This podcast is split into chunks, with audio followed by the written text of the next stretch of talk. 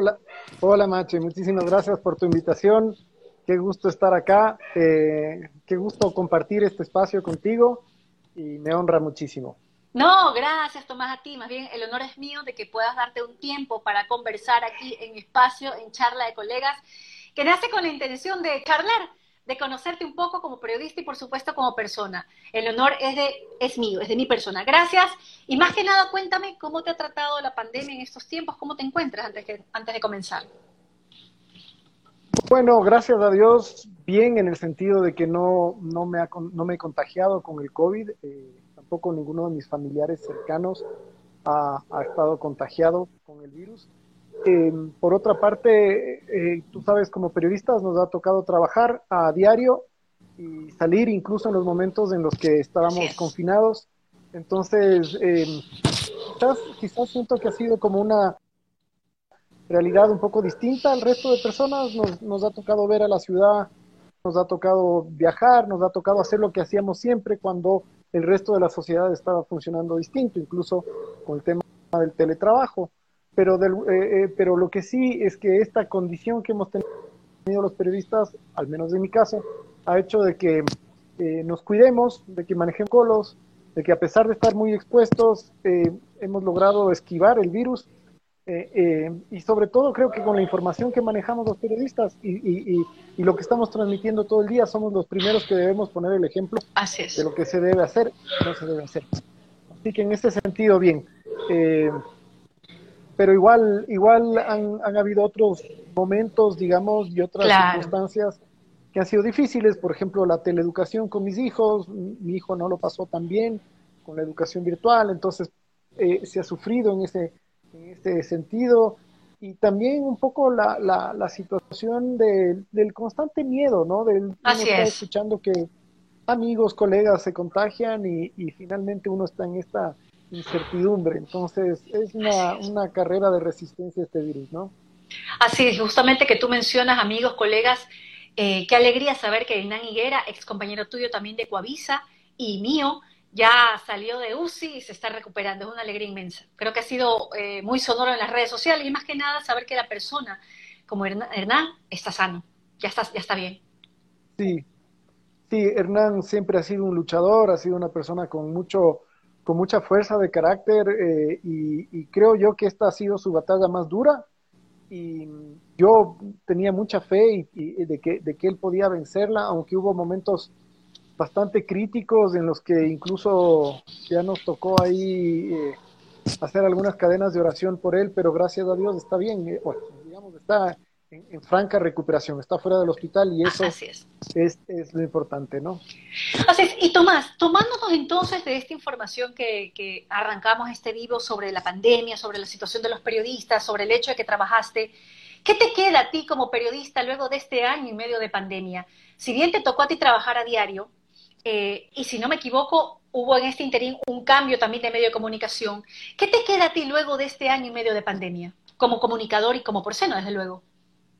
Bueno, hay muchísimas lecciones eh, y no quiero extenderme demasiado, pero por ejemplo, desde el tema profesional, yo trabajaba en el programa de mis sueños durante siete años, un programa que lo fundé junto con un equipo de personas eh, valiosísimo y la pandemia lo terminó. La, la pandemia, la pandemia me dejó sin trabajo.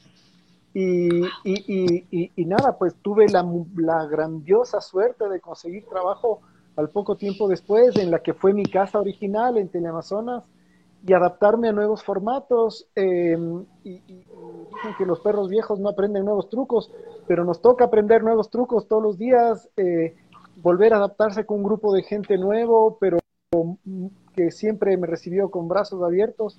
Entonces, el nacional eh, es, es, es, complicado, pero ahí uno lo tiene que, tiene que luchar.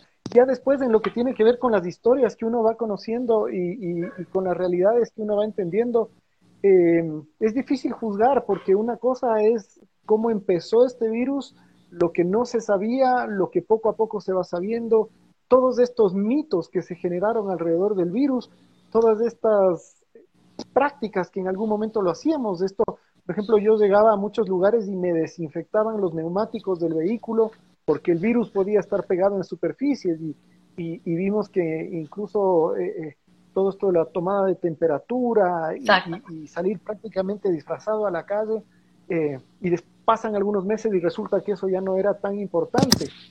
Pero aún así estamos ante un virus desconocido, un virus que, que ataca con nuevas cepas, que genera eh, estragos post-COVID muy complicados.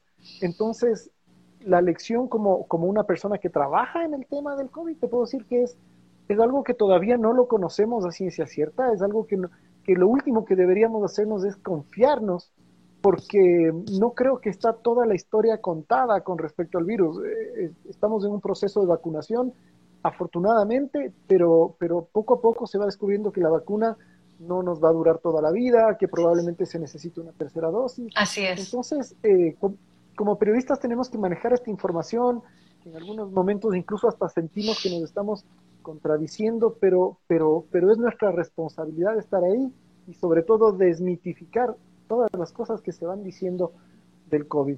Como ser humano, un poco te dije al, principio, eh, me ha unido muchísimo a mi esposa. Eh, me, aunque en los momentos de en los momentos del confinamiento también claro la convivencia hace que uno tenga en algún momento roces pero me he unido muchísimo a ella estoy muy cercano a mis hijos eh, yo soy divorciado no, no tengo a mis hijos todos los días pero eso de poder gozarles a ellos del momento que están conmigo claro. eh, mi, esposa tiene una hija y, y también la unión con ella ha sido maravillosa eh, el, poder disfrutarle. Eh, mi madre falleció en noviembre pasado, no oh. por COVID, sino por otra complicación. Me tocó viajar a Chile a, despedirla antes de que fallezca. Qué pena. Me tocó vivir la, la pandemia en Chile, muchas gracias, pero un poco la vida. Me, eh, me, ha tocado hacer cosas inusuales dentro de la pandemia, pero cada una de estas cosas terminan siendo una lección, terminan siendo cosas, momentos de reflexión y sobre todo momentos en los que uno no, no, necesariamente llega a conclusiones grandiosas, sino a la gran conclusión de que hay que vivir un día a la ah, vez y hay que vivirlo con optimismo y con esperanza y, con resiliencia, creo yo. La verdad es que sí, Tomás. Sabes que tus palabras pueden llegarle, nos llegan a todos realmente y, uno no sabe lo que pueda pasar mañana, ¿no? Tú con tus palabras comentas lo de tu trabajo, de tus sueños, actualmente volviste a tu antigua casa, estás eh, adaptándote otra vez. Bueno, yo como comenté, yo te veo por la señal de Teleamazonas desde la costa porque mi señal me da la señal de la, de la sierra, pero lo veo acá en Guayaquil. Y me agrada mucho el trabajo que estás haciendo en el noticiero de comunidad. Te veo en otro papel también, por supuesto. Veo que estás como que en otro papel, pero aparte no dejas la reportería, que es tu esencia como periodista. Vámonos un poco al tiempo, vámonos atrás. ¿Cómo nació tu, tu, tu amor, tu pasión por la investigación? ¿Qué te lleva a ser periodista, Tomás? A ver, eh, yo te diría que más que pasión por la investigación, a mí lo que mi pasión ha sido contar historias y, ojalá de forma visual. cuando yo era jovencito, cuando era jovencito había el programa de la TV con Freddy Ehlers, que quizás las personas ahora tengan una imagen de Freddy Ehlers, una idea, toda una historia de Freddy Ehlers, pero tú recordarás cuando empezaron con el programa de la TV era un programa maravilloso y estamos hablando de una época en que no existía YouTube, que no existía ni siquiera tanto acceso al cable. Y entonces los realizadores de ese programa y el propio Freddy Ehlers nos abrieron ventanas al mundo eh, maravillosas que a mí personalmente me enamoraron de esto de contar historias en televisión.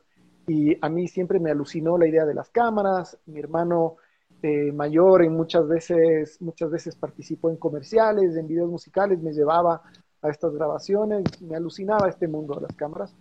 Y, entonces yo dije, yo quiero hacer eso, yo quiero contar historias en televisión. ¿Cómo? ¿Cuáles? No sé, pero era como que esta fijación de, de, trabajar en, en televisión. y, gracias a Dios, eh, como, que, como que seguí el camino a pesar de muchísimas dificultades, eh, dificultades económicas de mi, de mi papá, de, de mi familia, dificultades eh, ¿qué te puedo decir? Familiares también, mi hermano falleció hace muchísimos años, pero poco a poco estuve, estuve ahí eh, como que aprovechando las oportunidades que se me presentaban y em, estuve, no, no, puedo decir otra, otra cosa que por suerte eh, eh, yo trabajaba en una productora muy, muy recién graduado de la universidad. Trabajaba en una productora donde se realizó el programa piloto de Día a Día, oh. Ah, que, que, es el programa de Teleamazonas que en algún momento era, era la idea de hacerle la competencia a la TV. Exacto. Y, eh, muchos años también, muchos años Día a Día. Muchísimos años. Y, y Día a Día nació con con los ex colaboradores de la TV, cuando, cuando Freddy se lanza a la política, ellos forman este programa. En un principio este programa era como una especie de mesa editorial donde tenías seis, siete personas, estaba Cristina Rodas, Luz de Elena Coloma, eh, Manolo claro que sí, claro que sí, me acuerdo. Nicolás Cornejo, muchísimas, muchísimos periodistas de mucho renombre, Mario González, que es el corresponsal de CNN en México, eh, Rodolfo Azar, periodista muy reconocido también, y, fueron a hacer el piloto en la productora donde yo trabajaba y yo me aluciné y dije, yo quiero trabajar ahí. Dijeron, no, no es tan fácil. Pero bueno, por, por cuestiones de suerte logré llegar a presentar mi video de graduación, mi, mi, tesis, digamos, de, la universidad. Fui con el cassette a, a dárselos, a vendérselos. Eh, ¿Te lanzaste? Lo pasaron al aire y sí, y de ahí no es que me llamaron a trabajar, sino que me llamaban por tonteritas. Entonces, por ejemplo, cuando fue el cambio de mando de Yamil Mawad, cuando Yamil Mawad asumió la presidencia, me preguntaron si yo podía hacer cámara. Les dije, por supuesto que sí. Yo era muy buen camarógrafo en la universidad. El trabajo de cámara que les hice fue espantoso, pero poco a poco, como que me fui abriendo espacio con ellos. Y, claro. Eh, eh, en, algún, en algún feriado de carnaval, en 1999, había un concierto aquí en el volcán del Pululagua, eh, en, Quito, que nadie lo quería ir a grabar porque eran las vacaciones. dijeron, ¿quieres hacerlo? Yo, por supuesto. Y así, poco a poco, empecé. Eh, y, ahí fue un programa, una escuela, digamos, de lo que se podría decir el reportaje de largo formato, el documental periodístico, en, en esa temporada, en, en, ese tiempo que fueron ocho años en día a día, yo me di, no sé si calculando dos vueltas al mundo, viajé a Singapur, viajé a Japón, estuve en la base de Guantánamo, en, eh, cuando, llevaron a, los talibanes, digamos, eh, y los, encerraron ahí, eh, viajé a España, hice un viaje lindísimo siguiendo a los migrantes por las fronteras de Guatemala, México, Nueva York. Increíble. o sea, digamos, una, una maravilla. Entonces fue una escuela lindísima en lo que tiene que ver con el reportaje largo y en la, y en la creación de historias en televisión, en la narración para televisión.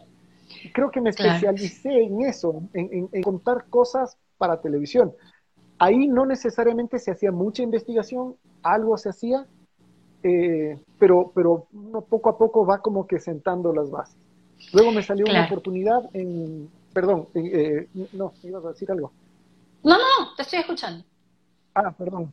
Eh, me salió una oportunidad en, la BBC de Londres, viajé a Londres a trabajar un año y medio en el servicio mundial, no tenía nada que ver con televisión, era trabajar en, la página web y en radio, y luego volví al Ecuador ah, como una especie de corresponsal, y, ahí se me abrió una oportunidad en Ecuavisa para hacer un programa maravilloso que se llamaba Ecuador en directo, no todavía Visión 360, eh, y Finalmente me contrataron para este programa, yo firmé el contrato y el día siguiente cancelaron el programa.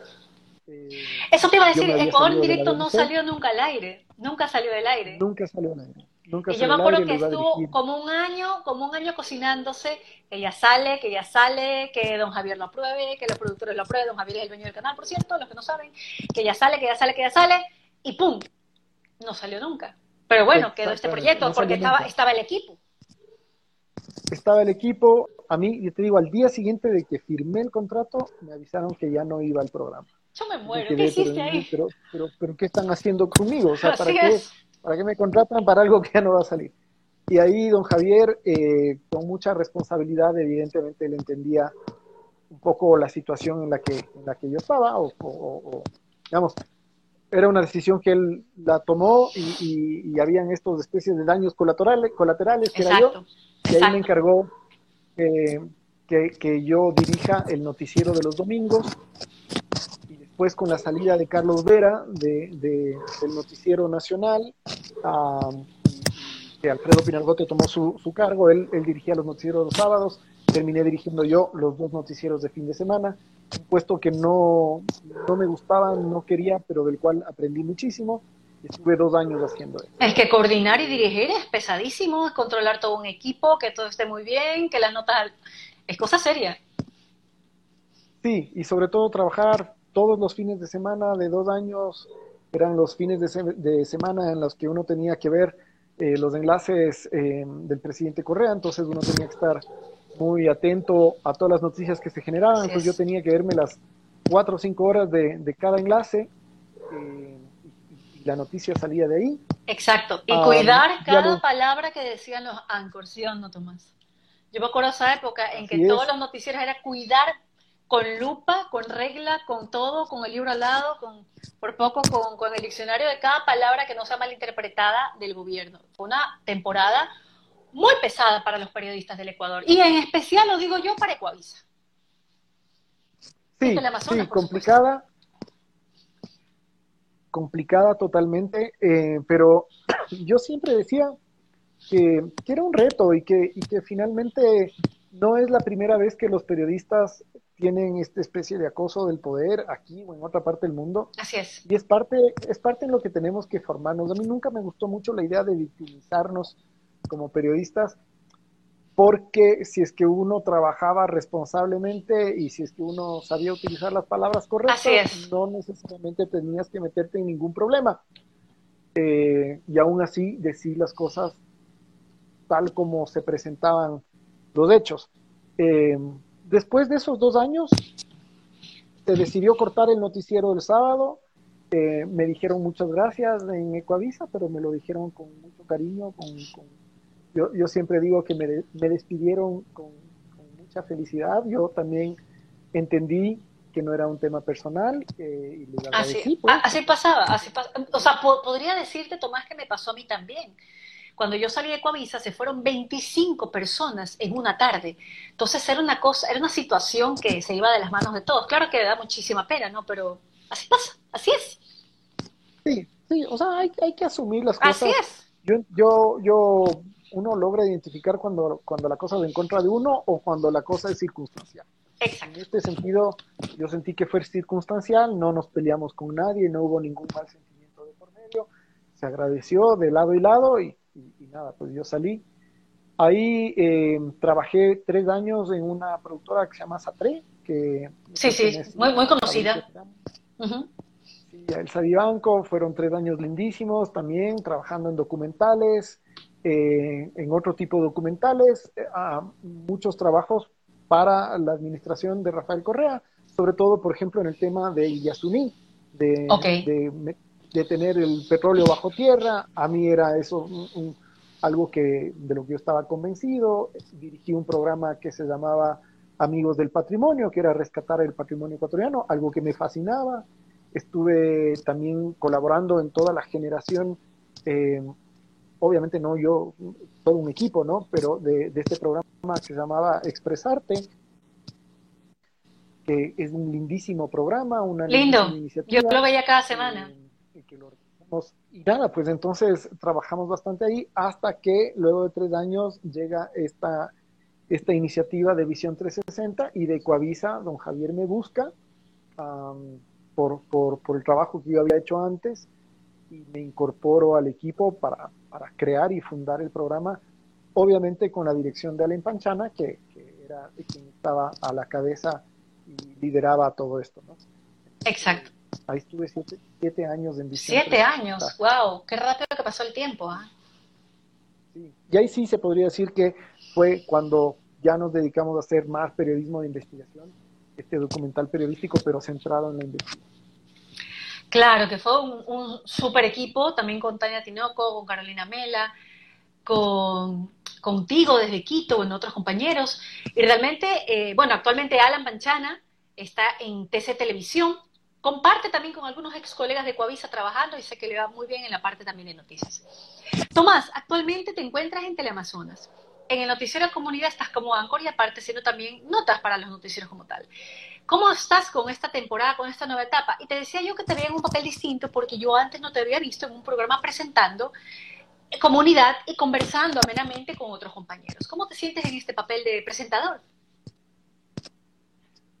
Me siento bien, me da un poco de risa porque no lo, no lo esperaba. Eh, yo entré a Teleamazonas eh, con un segmento de, periodismo e investigación que se llamaba A Fondo. Eh, un segmento en el que yo podía hacer reportajes de cinco minutos o incluso de diez dividido en dos partes en dos días uh, para el noticiero estelar. Eso bastantísimo. sí, el problema es que los formatos largos de un noticiero complican, porque la pauta, eh, primero que es impredecible cada día, las notas son mucho más cortas, y tener este elefante de cinco minutos en un día puede significar o que tengo que dejar notas afuera o que tengo que dejar tu elefante afuera y ver cuándo lo puedo poner. Entonces era un tema un poco irregular, eh, algunos reportajes muy chéveres, pero a mí también acostumbrado en Visión 360 a hacer reportajes de 15 minutos y hacer reportajes de 30 minutos en algunos casos, pasarme a hacer investigación en 5 minutos, yo decía, de a fondo no tiene tanto fondo.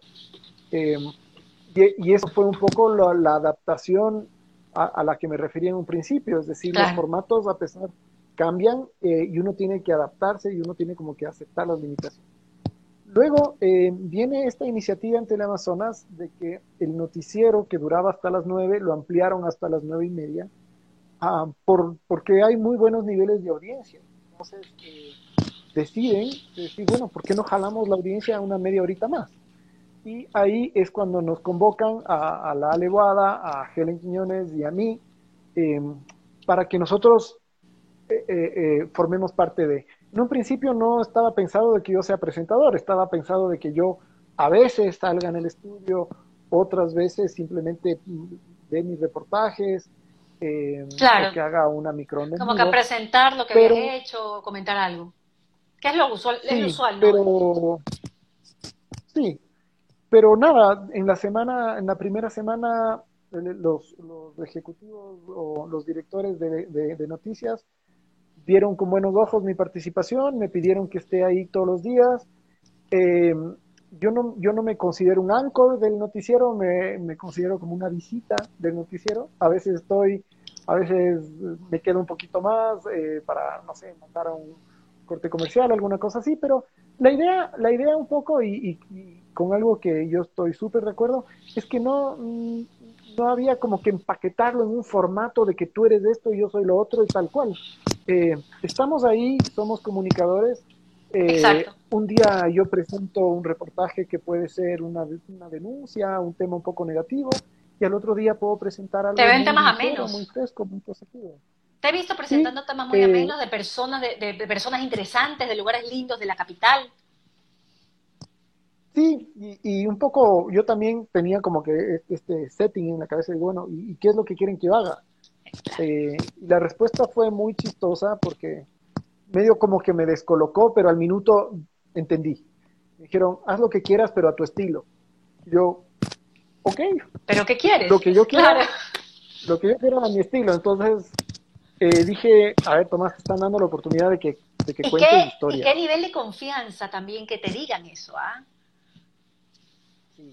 Y ha sido lindo porque no, no tengo nadie encima diciéndome, ¿por qué hiciste un reportaje del museo? ¿O por qué hiciste un reportaje? Hay una responsabilidad mía como periodista de saber las historias que pueden funcionar, que no pueden funcionar. Pero el otro día, créeme que no es fácil. Y tengo que sacar reportajes todos los días y hay veces que no sé qué hacer. Claro. Y, y, el otro día Marisabel Carmiñani me decía, el problema contigo es que tú mañana vas a salir a hacer un reportaje sobre un adoquín, eh, igual vas a hacerlo de alguna forma interesante, eh, porque, porque te aprovechas un poco de tu labia.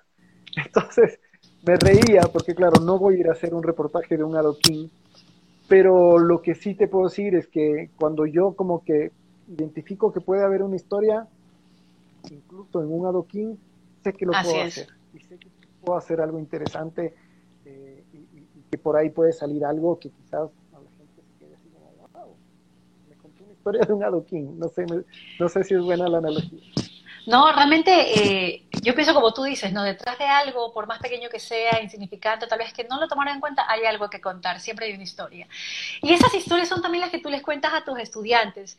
Me gusta mucho el tema de que eres docente universitario en la San Francisco, das clases. Yo fui docente universitaria y para mí es un mundo maravilloso, la que, la que aprendes uno ahí. Cuéntame qué tal para ti es ser, dar clases. Y bueno, ahorita estás, me imagino, todavía de manera online. Sí, bueno, te cuento que en este, desde el 2018 estoy dando clases en dos universidades, en San Francisco y en la Universidad de los Hemisferios, aquí en Quito. Estos dos últimos años con más regularidad en la de los hemisferios. Bonita universidad, la conocí, muy linda. En la Universidad de San Francisco eh, doy clases desde el año 2000, que es una locura, 21 años. Wow. Durante estos 21 años de clase. Graduadito. Ni tanto. 25 años. okay. eh, sí, graduadito sí, pero, pero ni tan chiquito. Pues ya a los 25 años uno ya. Pero igual, eras un, era un profesor muy joven, pues. Eh, entre los chicos era sí. muy jovencito, claro. Sí. mi profe pues, favorito eh, dice, mi profe favorito dice, Michael, no sé cómo se dice Ay, tu nombre, pero bueno, pero ahí está. Gracias. Es Juan Carlos, Juan Carlos, gran amigo, gran colega, trabajó, trabajó conmigo en día a día, él vive en Nueva York eh, y es un súper profesional del video. Ahí, Juanca, te estoy haciendo un, comercial gratis. No, pero, pero mira, eh, de, de, esas primeras clases a las que doy ahora, nuestra profesión cambió absolutamente. Claro. Desde el, el hecho de usar cintas para grabar, ahora los formatos son distintos, ya ni siquiera tienes que enseñar mucho el uso de la cámara. ¿Qué, qué, nos íbamos a imaginar? Así es, ¿qué nos íbamos a imaginar, eh, Tomás, tanto tú y yo, que somos, somos de la misma leva, pero qué nos íbamos a imaginar que podríamos hacer un reportaje completo aquí? O sea, la, la, el, lo que hacen los chicos ahora, o sea, nacieron con el celular, a nosotros nos tocó en el camino treparnos a estas tecnologías, pero ¿qué nos íbamos a imaginar hacer una entrevista por Instagram, por ejemplo, con una aplicación de esta manera? cómo, cómo ha cambiado en verdad y cómo el profesor en este caso ha tenido que transformarse a estos nuevos, a estos nuevos recursos periodísticos que tenemos a la mano y gratis además. Sí, no, y además es un cambio de concepción de todo, es decir, eh, antes a los chicos tenías que decirles, bueno, ¿cuál es el secreto para entrar a trabajar en la televisión? Ahora a los chicos no les interesa trabajar en la televisión. Abre su canal y está. Tienen sus propios canales, tienen sus propias iniciativas, y uno es el que tiene que entender, entonces, pero además todo esto cambia. Entonces, hace, hace un año, en, pongamos, ya no seamos tan exagerados, hace un año y medio o hace dos, quizás dentro del, del, del sílabo de, o dentro del pensum de estudios, yo no te podía hablar de TikTok porque TikTok no existía y no era tendencia. Ahora en las clases de periodismo tengo que hablarte de TikTok porque el periodismo se está yendo para allá. Y Pero capaz que dentro de unos años TikTok ya no exista. Entonces son tiempos muy cambiantes y de ahí ha pasado otra cosa interesante con, con esto ser profesor tanto tiempo que muchos alumnos ya están creciditos, algunos de ellos como Juanca ya son colegas, me ha tocado trabajar con ellos. Incluso he tenido un, ex alumno, ha sido mi jefe eh, en, en, la propia Universidad de San Francisco, Mario Troya, que él se convirtió en coordinador y en algún momento me contrató para dar clases. Entonces, eh, yo siempre les digo a mis alumnos que, el, primer día de clases les digo, vean, aquí no hay un tema de, jerarquía ni de poder. Ustedes son colegas míos, solo que yo tengo unos años de adelanto, digamos. Yo, yo voy en la carrera un poquito más adelante, pero somos colegas y nos vamos a encontrar en el camino. Ahora en Teleamazonas estoy trabajando con Natalie Jiménez, que fue mi exalumna, pero los dos somos reporteros, los dos estamos al mismo nivel, eh, y el respeto y, y, el talento de Natalie pues, ahí está, y, y no te dice, no te dice profe, no, hasta el día de hoy. O sea, me, me cuenta, me, me, me, hace acuerdo de cosas de las clases, pero, pero ya en el día a día, eh, yo, yo siento que, que, que, la cosa es horizontal. Por supuesto. me gusta que sea. Así es. Tomás, si, no hubieses, si no hubieses sido tú eh, periodista, ¿qué tal vez hubieses hecho? ¿En qué te hubieses lanzado? Uy, a mí me, hubiese encantado hacer muchas cosas, solo que mi mamá me implantó en la cabeza la idea de que yo era malo para matemáticas. Entonces, todo lo que estaba relacionado con las matemáticas yo lo bloqueé. Me hubiera gustado ser arquitecto, me hubiera gustado ser agrónomo, me hubiera gustado ser eh, astronauta, pero ya cuando ya definí lo que, para lo que era bueno y lo que no era bueno, yo, a ver, en, mi familia siempre estuvieron muy vinculados al turismo.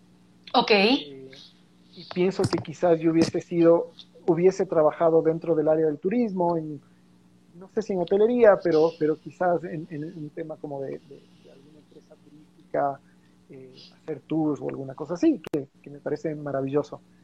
Eh, pero por otra parte, siempre se me dio bien esto un poco de, de, las palabras y de la labia y de escribir.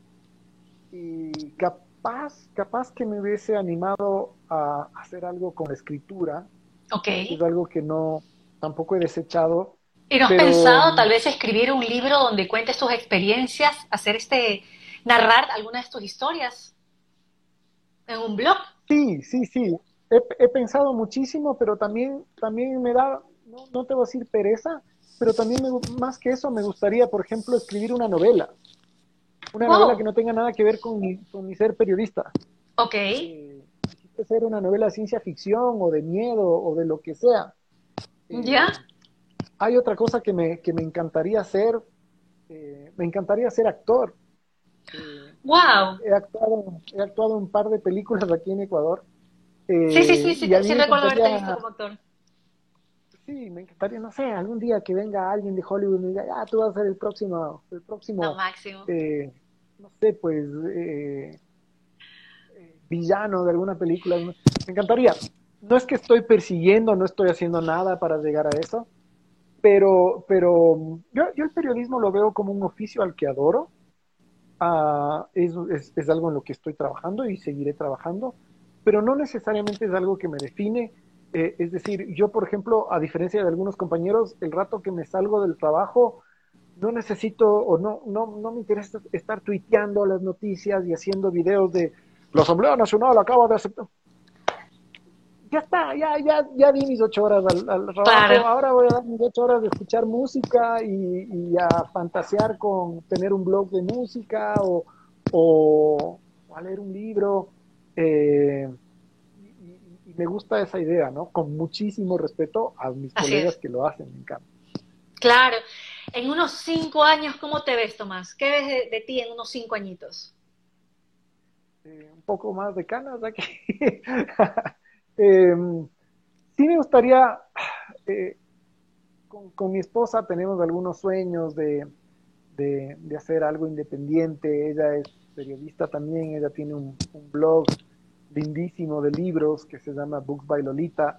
En, la pandemia hemos, hemos, bueno, ella, ella es una lectora empedernida y me contagió, me arrastró a la pasión de la lectura que, yo también la tenía, pero que la, había dejado medio en el congelador. tenemos algunas ideas eh, relacionadas al tema de los libros. También tengo ideas relacionadas a tener mi, mi, propio espacio, pero un espacio que no me esclavice a, la cantidad de seguidores, por ejemplo, sino que me esclavice a algo que yo quiera hacer. Perfecto. un podcast, puede ser un, un canal en YouTube, eh, pero que, no necesariamente se convierta en, en, mi, ingreso del que yo dependa y del que yo tenga que estar estresado, sino que se convierta en un espacio esa esa es la actitud. Totalmente de acuerdo contigo. Porque creo que uno cuando ama lo que hace, sea lucrativo o no, estás dando algo de ti. Y en este caso el comunicar de esa manera me parece genial la idea. Sí, igual como los tiempos son difíciles, eh, yo he estado como que me, han, me han coqueteado muchos amigos, mucha gente así, pero ¿por qué no te pones tu programa? ¿Por qué no te pones tu canal? Y yo digo, porque si es que lo hago, quiero que sea algo bien hecho, interesante, eh, que no sea improvisado. Y, por ejemplo, el trabajo en el canal no me... No me claro, eso consume tiempo, así es. No me consume tiempo, no me permite estar al 100%, entonces va a llegar el día eh, en, que, en que las cosas sucedan, o también va a llegar el día en que algo suceda y la vida me lleve a un camino que no, que no, que no conozco. Entonces, eh,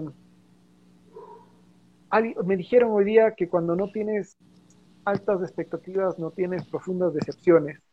Y mis expectativas en este minuto respecto a lo que va a suceder en mi futuro cercano, lejano, no necesariamente están centradas en lo profesional, sino que mis expectativas están muy centradas en tener un hogar feliz, disfrutar con mis hijos, poder tener un ingreso que me permita mantener ese hogar feliz, Así. poder viajar, poder seguir comprando mis discos, mis libros. Eh, mi expectativa, por ejemplo, es ojalá tenga buena salud. Eso, eso, eso es algo que me carcome más, más que el hecho de que se va a ganar un premio. Así es, porque sin salud no hacemos nada. Exactamente. Eh, lo, lo, otro, lo profesional, no quiero sonar arrogante bajo ningún punto de vista, pero en lo profesional he vivido y he recibido muchísimo. Y cualquier cosa que pase de aquí en adelante va a ser solo sumar y va a ser cosas nuevas. Eh, quizás, quizás las ambiciones están por conseguir otras cosas interesantes, distintas, eh, porque no estoy, no, no, está dentro de mi radar ser el, el, el, super presentador de noticias o el, el, tipo que le vayan a parar en la calle y le digan, oye, tómate una selfie conmigo. Si eso pasa, buena onda, pero si no pasa, todo bien. Así es.